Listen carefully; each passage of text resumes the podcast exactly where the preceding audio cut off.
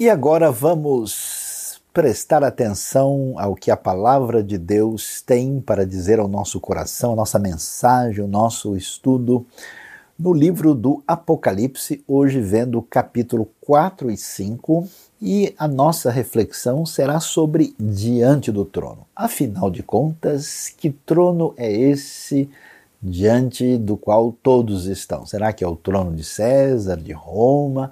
Será que é o trono do Messias, Rei Jesus? O que é que nós temos? Vamos ver o que o Apocalipse tem a nos ensinar. Nós vamos ver uma visão muito interessante que abre o capítulo 4. E essa visão vem numa sequência da primeira parte, você viu lá no capítulo 1, tem aquela visão de abertura extraordinária, mostrando Jesus como poderoso e cheio de glória. Depois temos as cartas das sete igrejas e agora começa, vamos dizer assim, um novo segmento do livro. Alguns acham que a conexão direta é o capítulo 4 e 5 e alguns acham que pode ser até um corpo só de texto que tem uma conexão direta do capítulo 4 até o 19. Mas o que é que nós vemos nessa visão? A porta nos céus, o trono nos céus, os 24 anciãos que são ali descritos e os quatro animais, uma visão extraordinária que surge nesse contexto assim que parece algo cinematográfico da parte da filmagem de origem celestial. Olha só o que o texto diz. Depois dessas coisas olhei e diante de mim estava uma porta aberta no céu. A voz que eu tinha ouvido no princípio, falando comigo como trombeta, disse: Suba para cá e lhe mostrarei o que deve acontecer depois dessas coisas. Imediatamente me vi tomado pelo Espírito e diante de mim estava um trono no céu e nele estava sentado alguém. Aquele que estava sentado era do aspecto semelhante a jaspe sardônio, um arco-íris parecendo uma esmeralda circundava o trono. É muito interessante observar, e algumas pessoas olham para esse texto e imaginam, puxa, está dizendo aqui, suba para cá e lhe mostrarei. E é, alguns fazem uma associação direta com a ideia de arrebatamento, mas o texto não parece querer caminhar nessa direção. A verdade é que João tem diante de si um cenário apenas geopolítico, diante daquilo que é palpável e visível, e não se sabe o que acontece na dimensão fora dessa perspectiva imediata. E o texto então revela, além daquilo que parece ser o domínio romano de César, nós temos a realidade que envolve esse reino de Deus. Por isso, essa porta do céu aparece. E aí ele tem a revelação dessa outra realidade, e não só do futuro, mas também do que acontece no presente. A linguagem aqui é muito importante prestar atenção, porque a pergunta que a gente faz é como é que a gente interpreta um texto desse? Será que faz sentido, por exemplo, eu fazer uma relação entre Apocalipse e alguns textos dos profetas menores, ou talvez o livro de Provérbios? Essa associação nem sempre é devida, ela é inadequada, porque é muito simples, porque não é esse pano de fundo que nós temos no livro quando o autor trabalha essa realidade que ele quer comunicar. Apocalipse está falando para nós daquilo que envolve o retorno ao início, com essa história de que envolve a nossa primeira realidade antes do pecado, com a questão eh, da queda, da redenção, do sacerdócio e do reino. Então ele vai trabalhar muito o que nós vemos em Gênesis, em Êxodo. E às vezes nós temos algum elemento aqui dos profetas, mas principalmente, atenção, o livro de Ezequiel. Observe, vi, me vi tomado pelo Espírito. Essa linguagem evoca o que Ezequiel experimenta e também a questão de trono no céu, as visões extraordinárias, e é interessante porque você vê uh, aquele que estava sentado era de aspecto semelhante a jaspe sardônio, né, que são pedras preciosas que aparecem lá em Êxodo. Né? Cita-se em Êxodo o pavimento do céu como de safira, de um azul extraordinário, esse arco-íris que relembra Gênesis capítulo 9. E agora que parece uma esmeralda, circunda o trono, é impressionante. Ao redor desse trono estavam 24 tronos e assentados neles havia quatro, 24 anciãos. Eles estão vestidos de branco e na cabeça tinham coroas de ouro. Do trono saíam relâmpagos, vozes e trovões, evocando o que a gente vê, por exemplo, no Monte Sinai. Né? Relâmpagos, vozes e trovões, e diante dele estavam acesas sete, sete que se repete, lâmpadas de fogo. Lembre-se da menorá do candelabro, que são sete Espíritos de Deus, expressão que aparece em Isaías, que diz respeito à ação completa do Espírito de Deus, e diante do trono havia algo parecido como um mar de vidro, claro como cristal. Esse mar de vidro vai evocar o que exatamente para nós? Qual é o sentido dessa visão? Você pode imaginar momento extraordinário de João tendo essa é, esse desvendar extraordinário, como dissemos, praticamente cinematográfico diante de si, com todas essas figuras, os 24 anciãos, que coisa impressionante! E esse mar de vidro evoca a famosa bacia de bronze. Por quê? Você vai se lembrar daquilo que existe desde o Êxodo, a princípio a descrição do tabernáculo, depois nós temos a descrição do templo da época de Salomão, e nós temos lá, né, na época do templo, uma espécie de mar com touros, que na verdade é uma reedição da bacia de bronze, ou às vezes traduzido por pia de cobre, que era uma bacia de purificação ritual para a lavagem das mãos com água antes de entrar no lugar sagrado. Toda essa conexão com a, a purificação, com o perdão, com a, a, relação de aliança com Deus Santo está subjacente ao que nós vemos aqui. E para entender isso, é muito importante ver de novo a, a, questão do tabernáculo, né, que celebra essa presença de Deus no meio do seu povo. Num certo sentido, o Apocalipse está mostrando que nós estamos caminhando na direção de usufruir essa presença divina de maneira extraordinária depois da redenção plena que evoca para nós né, esse papel sacerdotal e também papel que envolve o papel real de rei de Cristo Jesus. E nessa descrição do tabernáculo você vai se lembrar, né? você tem aí essa área do pátio com cerca uh, de 45 metros por 22,5, você tem a tenda do encontro, a tenda da congregação, que tinha 13 metros e meio por 4,5, e do lado externo você tinha lá o altar do holocausto e essa famosa bacia, uh, essa pia que tem relação com esse mar que aparece na descrição aqui. Aí você pode ver como é que isso fica depois numa reconstrução hipotética do Templo de Salomão, que foi inaugurado no ano 966 a.C. Você pode ver ali uh, no canto ali da imagem do templo, né, do lado direito do templo e de esquerdo de quem olha ao mar de vidro com o mar, eh, o mar dos touros, né, que tem relação com esse mar de vidro que está sendo trabalhado aqui de maneira extraordinária. E continuando na visão de João, no centro ao redor do trono havia quatro seres viventes cobertos de olhos, tanto na frente como atrás. O primeiro ser, uau, parecia um leão. E o segundo parecia um boi, o terceiro tinha rosto como de homem, e o quarto parecia uma águia em voo. Cada um deles tinha seis asas e era cheio de olhos, tanto ao redor como por baixo das asas. Dia e noite repetem sem cessar: Santo, Santo, Santo é o Senhor, o Deus Todo-Poderoso, que era, que é e que há de vir. Que visão impressionante! Tudo isso evoca aquilo que nós temos lá atrás, ligado com o que aparece especificamente no livro de Ezequiel. Veja aí a visão, especialmente desses quatro seres especiais que aparecem aí, né? Nós temos a descrição chamados de seres viventes, né? E eles parecem o quê? O leão, né? o boi, como nós podemos aí observar, a águia e o rosto humano. O que é que vemos aí? Preste atenção, nós já vamos entrar nos detalhes dessa descrição.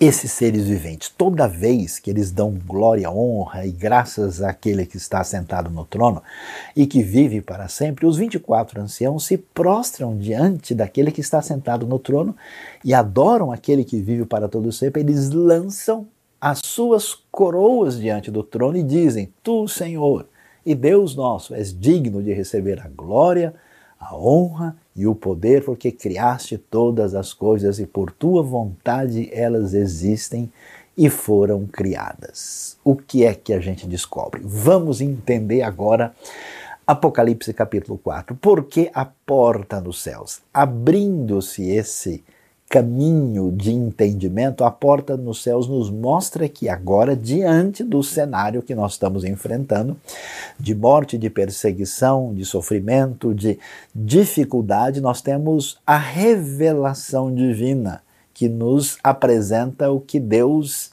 fez, está fazendo e fará. O trono nos céus vai ser um contraponto à ideia do trono em Roma.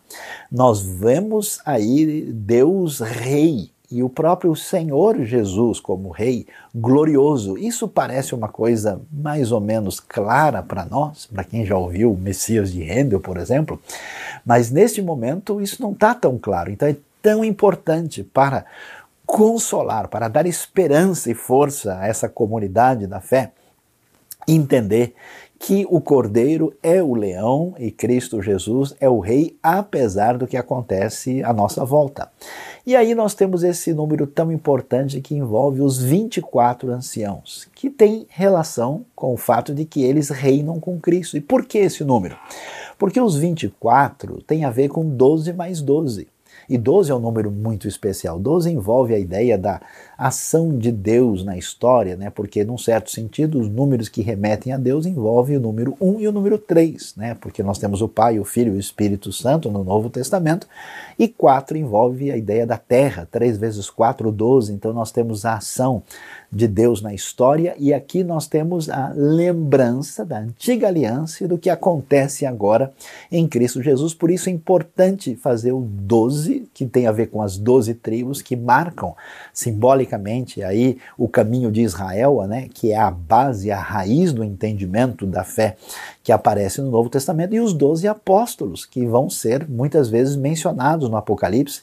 Enquanto os 24 anciãos estão falando da ação de Deus na história, a celebração da vitória divina no tempo, os quatro animais evocam a criação, de modo que Deus não é só Senhor do tempo, mas também do espaço. Muito importante para quem observa que todos os espaços agora estão ocupados pelo poder romano.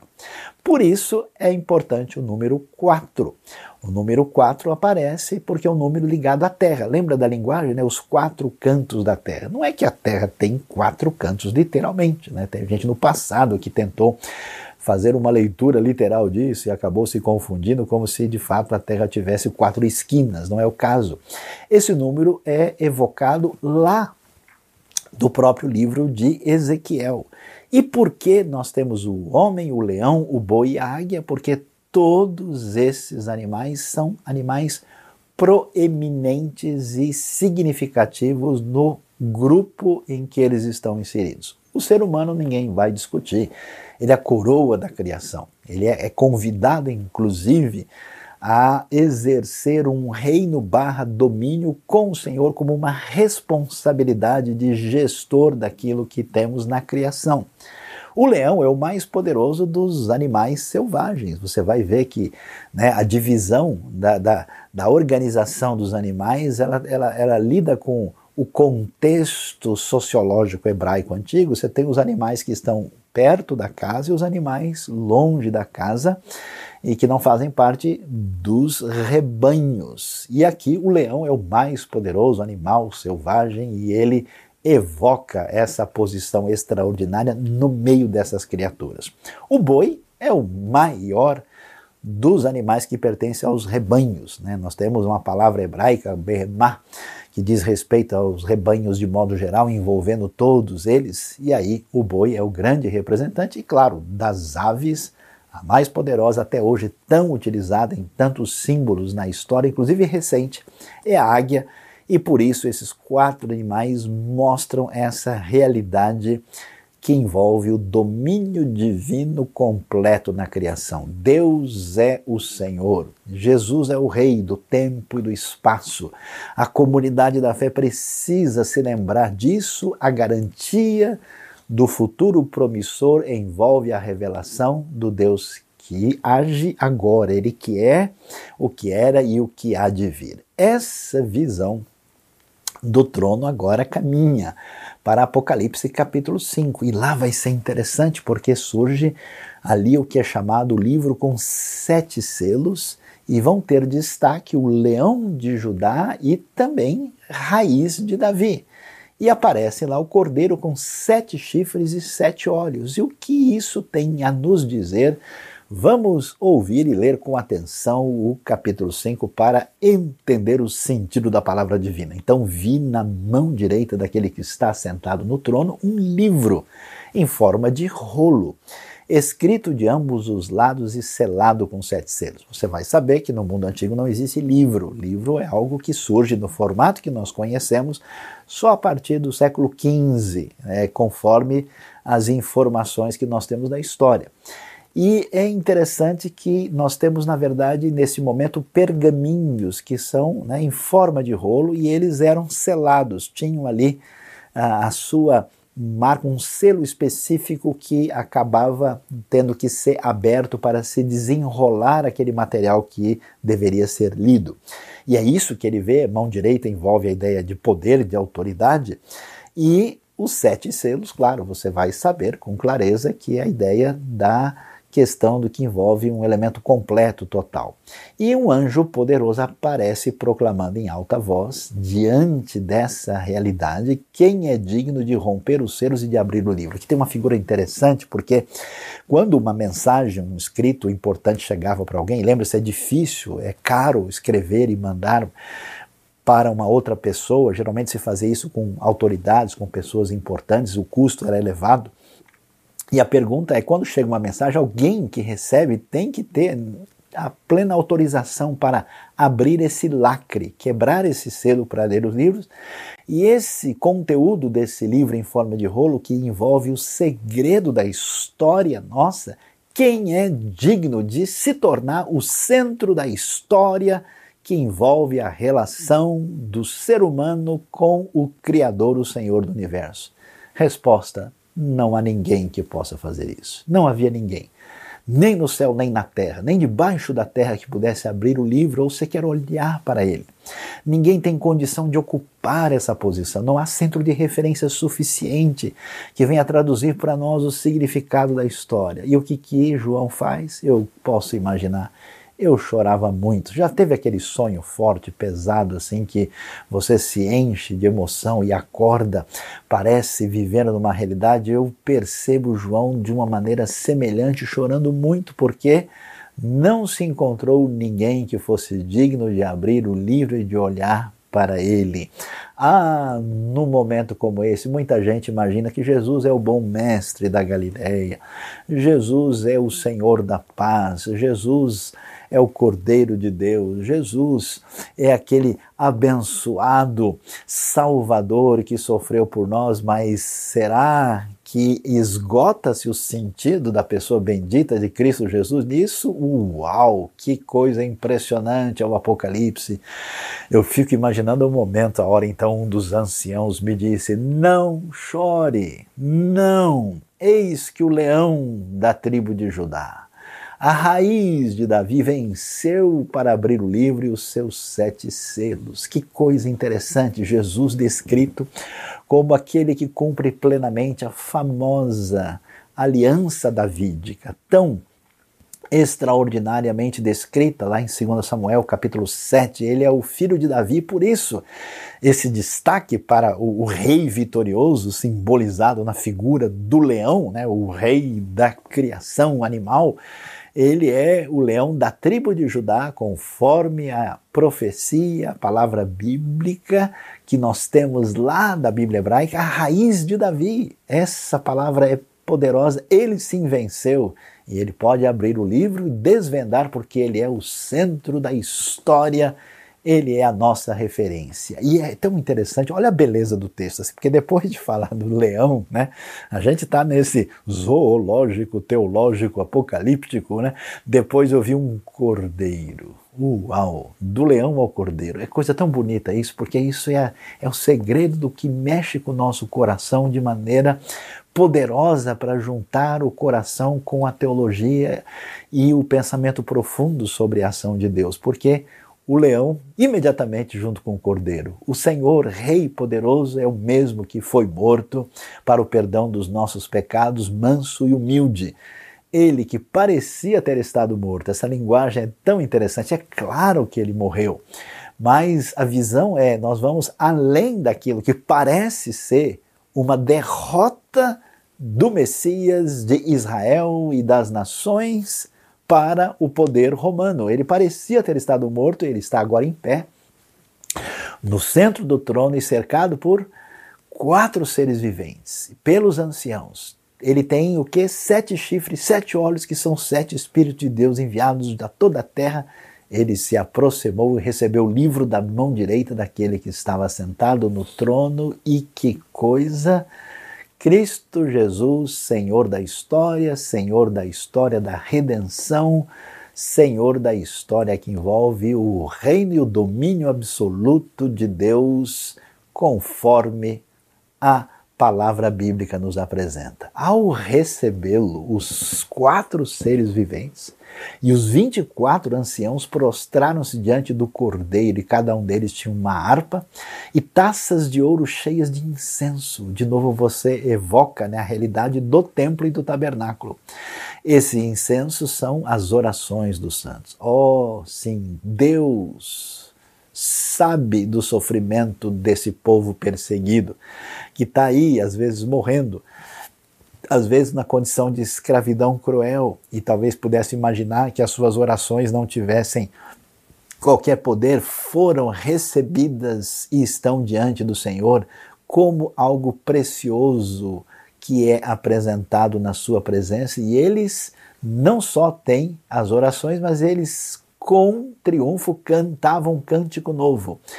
E esse cântico diz: Tu és digno de receber o livro e de abrir os seus selos, pois foste morto e com teu sangue compraste para Deus. Olha que coisa extraordinária, gente de toda tribo, língua, povo e nação. As nações não pertencem a Roma, os povos não são escravos, são libertados pela grande redenção que existe na vitória do Cordeiro de Deus, que tira o pecado do mundo e que é o leão de Judá com o seu triunfo completo e total. E olha que coisa, e desde que surge Êxodo 19, 5 e 6 de volta e diz: Tu os constituíste, uau, reino e sacerdotes, ou talvez reino de sacerdotes, para o nosso Deus, e eles reinarão sobre a terra. Uau! Imagine só o poder romano lendo que esses escravos e pessoas desprezíveis no mundo romano estavam ouvindo de uma revelação divina que eles haveriam de reinar sobre a terra. Então olhei e ouvi a voz de muitos anjos, milhares de milhares e milhões de milhões. Eles rodeavam o trono, bem como os seres viventes e os anciãos, e cantavam em alta voz: Digno é o cordeiro que foi morto, de receber poder, riqueza, sabedoria, força, honra, glória e louvor e depois ouvi todas as criaturas existentes no céu, na terra, debaixo da terra e no mar, e tudo o que neles há que diziam: aquele que está sentado no trono e ao cordeiro, sejam louvor, a honra, a glória e o poder para todos sempre. E os quatro seres viventes disseram Amém. E os anciãos prostraram-se e o adoraram nesta celebração extraordinária de reconhecimento do reino e do poder. Jesus não é somente o cordeiro que foi morto, Jesus não é o humilde filho de carpinteiro da Galileia apenas. Aqui ele é consagrado com o reino pleno de Deus, emergindo da aliança com Davi. Ele é a raiz de Davi, o leão de Judá, o reino de Deus está presente e ele caminha para o triunfo final conforme a palavra divina. é impressionante que, ao mesmo tempo, ele é o cordeiro. E esse cordeiro estranho, né, com sete chifres, sete olhos, lembre-se sempre: chifre é símbolo de poder, é símbolo de força. E ao mesmo tempo que o cordeiro é o símbolo do perdão dos pecados e até mesmo de uma fragilidade e humildade, aqui nós vemos os dois símbolos que estão relacionados com o grande poder do cordeiro, que envolve não só a questão do domínio e poder verdadeiros que estão simbolizados nos chifres, como também os olhos, que envolve essa ideia de onisciência tão importante, porque em toda parte você sabe que os olhos de Roma estão tentando controlar e dominar as pessoas para manter o poder, e isso, na verdade, é um atributo que, no final das contas, pertence ao Cordeiro. E o que é que a gente descobre nessa revelação quando nós vemos que todo o universo, toda a criação, todos os seres em volta do trono reconhecem o reino, a primeira coisa extraordinária que fica na minha cabeça, no meu coração e que abençoa neste dia a sua vida é que o futuro está em Deus, nas mãos de Deus e sob o poder de Deus. Isso é tão importante porque porque aqui a ideia da Bíblia, você quer enfrentar Roma e o período de tribulação que você está vendo diante de si, onde está a sua força? Na revelação de Deus. Como é que eu olho para o futuro? Mediante ao que Deus disse. Ou nós ficamos com a nossa insegurança, com a nossa limitação subjetiva, ou com a opinião de outras pessoas, ou com aquilo que Deus nos apresenta sobre o futuro qual é o lugar da palavra de Deus em nossa vida? Essa pergunta devemos fazer. Qual é o nosso interesse real em conhecer o que Deus revelou? Tudo que envolvia o entendimento do que nós somos, na nossa relação com os outros e a realidade nossa diante do universo, envolvendo inclusive o que irá acontecer, está na palavra de Deus. Então, falando sério com você, porque você é refém às vezes de tanta coisa sem sentido, será que você é uma pessoa que com seriedade ou sinceridade quer de fato saber o que Deus disse? O futuro está em Deus. Você precisa conhecer a palavra divina, não depender de uma pessoa apenas ou de outra pessoa. Você deve se aprofundar no que Deus está nos revelando. A segunda coisa que envolve a nossa vida na prática, porque a gente né, quer saber quem é que manda, né? quem é que dá as cartas, quem é que dá as ordens. E isso faz com que muitas pessoas se corrompam na sua vida. Ah, se eu sei que o sujeito é que tem o poder, o domínio, então eu tenho que negociar com ele. Eu já vi gente falando, não, quem tem o dinheiro é que manda. Quem está no poder é que controla. Pois é, o reino, diz Apocalipse, é do Senhor. Não é de Roma, não é de César, não é das nações de lugar nenhum. O reino é do Senhor. Portanto, o que vemos aqui é que, de fato, ele é o rei. O Messias Jesus reina apesar do que nós estamos experimentando nessa época. Por isso, considere sempre o Senhor, porque aquilo que parece ter poder, daqui a pouco, em pouco tempo, irá perder a sua força e a sua autoridade. Veja quantos impérios poderosos na história foram reduzidos a nada. A gente visita os lugares antigos do mundo, marcado por ruínas extraordinárias, e essas ruínas são apenas uma lembrança de um poder do passado que se foi, inclusive a Roma antiga. Cristo Jesus é rei de fato. Isso deve fazer o que? Primeiro, mexer com a vida dessas pessoas que são discípulos e seguidores de Jesus, eles agora podem ter alegria, eles podem ter esperança. Por isso que Apocalipse é o livro da música, da adoração, da celebração no Novo Testamento. É um livro marcado por esperança, em vez de tentar assustar e apavorar as pessoas diante do mal ele atinge diretamente o nosso modo de vida em função da alegria e da esperança que é redobrada diante da visão apresentada por Deus. E o que é tão interessante, isso é tão extraordinário e ajuda a gente a mudar a nossa percepção. Porque o que a gente pensa às vezes?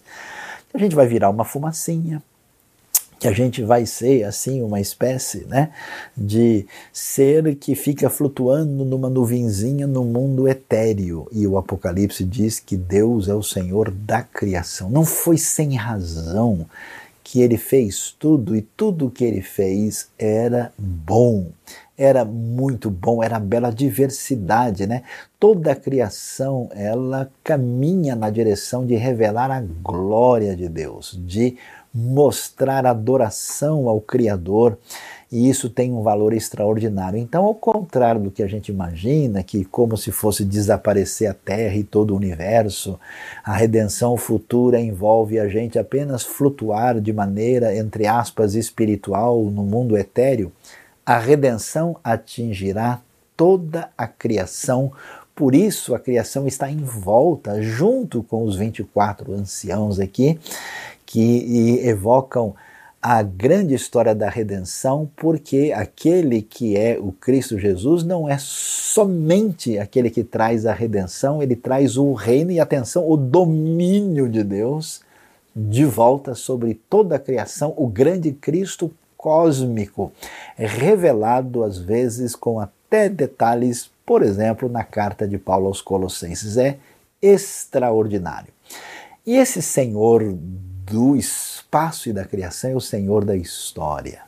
É o Senhor que é, é conhecido. Olha, olha que coisa bonita temos na pessoa do próprio Criador, no Senhor Deus, porque ao mesmo tempo em que ele se revela, ele ao mesmo tempo se oculta e se esconde. E uma das razões porque Deus tem esse lado misterioso é porque eu e você não podemos contemplá-lo de frente, nós nem subsistiremos ao seu poder e à sua glória que transcende tempo e espaço. Por isso, na Bíblia, Deus é muito conhecido como bons estudiosos gostam de ressaltar pelo Deus que é visto pelos atos redentivos e poderosos no eixo da história, o Deus que age na história, o Senhor da história. O Senhor não só do espaço, do tempo, é o Deus que age na minha vida. É o Deus que um dia resolveu bater na porta do seu coração. É o leão de Judá que poderosamente entrou para reinar na sua vida, é o cordeiro que veio perdoar os seus pecados, é aquele que redefiniu a sua relação com o Criador, com o Senhor do espaço e do tempo. Ele agiu no AT, ele agiu no Antigo Testamento, em toda a história do passado e agora também nessa história presente, ele é que mexe com a sua vida, com o seu coração de maneira especial, inclusive no dia de hoje. E qual é a grande questão? Qual é o drama humano? O drama humano envolve questões políticas? Esse é o foco? O drama humano envolve a questão da posição diante do Império Romano. Onde está o grande problema que destrói a minha vida? Onde está o meu grande eixo de escravidão? Qual que é o problema mais profundo? envolve a minha relação com Deus, aquilo que atinge a minha própria consciência, aquilo que envolve o meu fracasso, onde eu nem mesmo consigo conversar comigo mesmo depois. E qual que é a mensagem do Apocalipse? O Cordeiro venceu. Ele foi morto para o perdão dos pecados e por isso ele é digno de abrir o livro e ele trouxe a redenção final. Todo o processo de alienação, de lacuna, de pecado, de fragilidade, de distanciamento, de falha de atingir o objetivo para o qual nós fomos criados, a redenção completa foi feita em Cristo Jesus e a grande verdade é que os meus pecados estão perdoados, porque pela graça nós somos salvos, por meio da fé. Isso não vem de nós, é um presente de Deus, não vem das nossas frágeis e impuras obras que tentamos praticar para comprar a Deus, mas vem dessa graça poderosa do Senhor que nos constrange, nos muda e perdoa os nossos pecados. O Cordeiro venceu e por isso nós venceremos também. E aí a coisa é impressionante. É extraordinária essa gente que sabe o que é poder baseado na força. Que às vezes já passaram por tortura, por prisões, por sofrimentos indizíveis, como o próprio João que está aprisionado em Pátimos essa é a hora em que todos vão descobrir que o reino pertence ao Senhor e ao seu Cristo e ele reinará para sempre. Por isso, eles lançam as suas coroas diante do trono.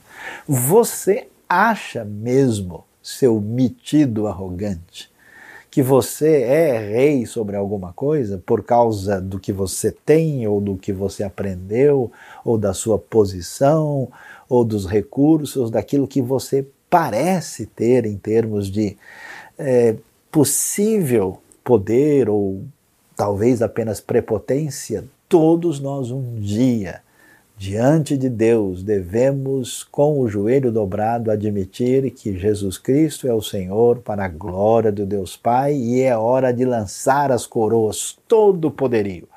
Todo o poder, inclusive no mundo espiritual, lança tudo diante daquele que venceu porque ele é rei. E porque ele é rei, e nós fomos inseridos no seu reinado, nesse grande retomada do domínio do Senhor, e porque nós somos herdeiros, fomos colocados nessa família, nesse misto de amor familiar profundo com o reino poderoso da vitória, da justiça, do bem, do Deus Senhor do universo, a coisa é extraordinária e evoca lá o livro de Êxodo e diz: Tu os constituíste. Olha que coisa, reino e sacerdotes.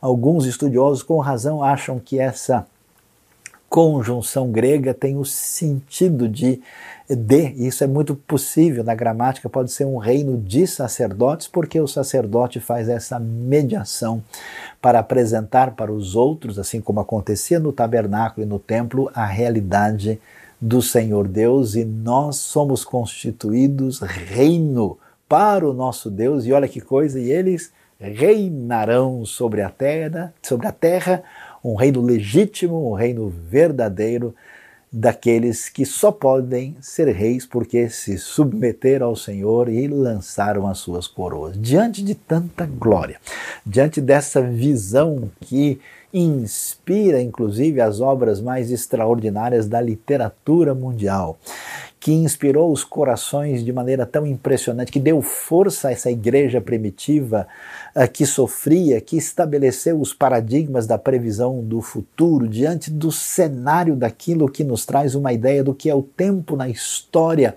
e que nos ajudou, inclusive, a fundamentar o que nós temos na nossa civilização diante do Deus poderoso, glorioso, vitorioso, do Cordeiro, do Leão nós temos a hora da adoração e a gente termina celebrando, adorando ao grande Senhor Jesus vitorioso, dizendo, e você vai dizer junto comigo no seu coração, aquele que está sentado no trono.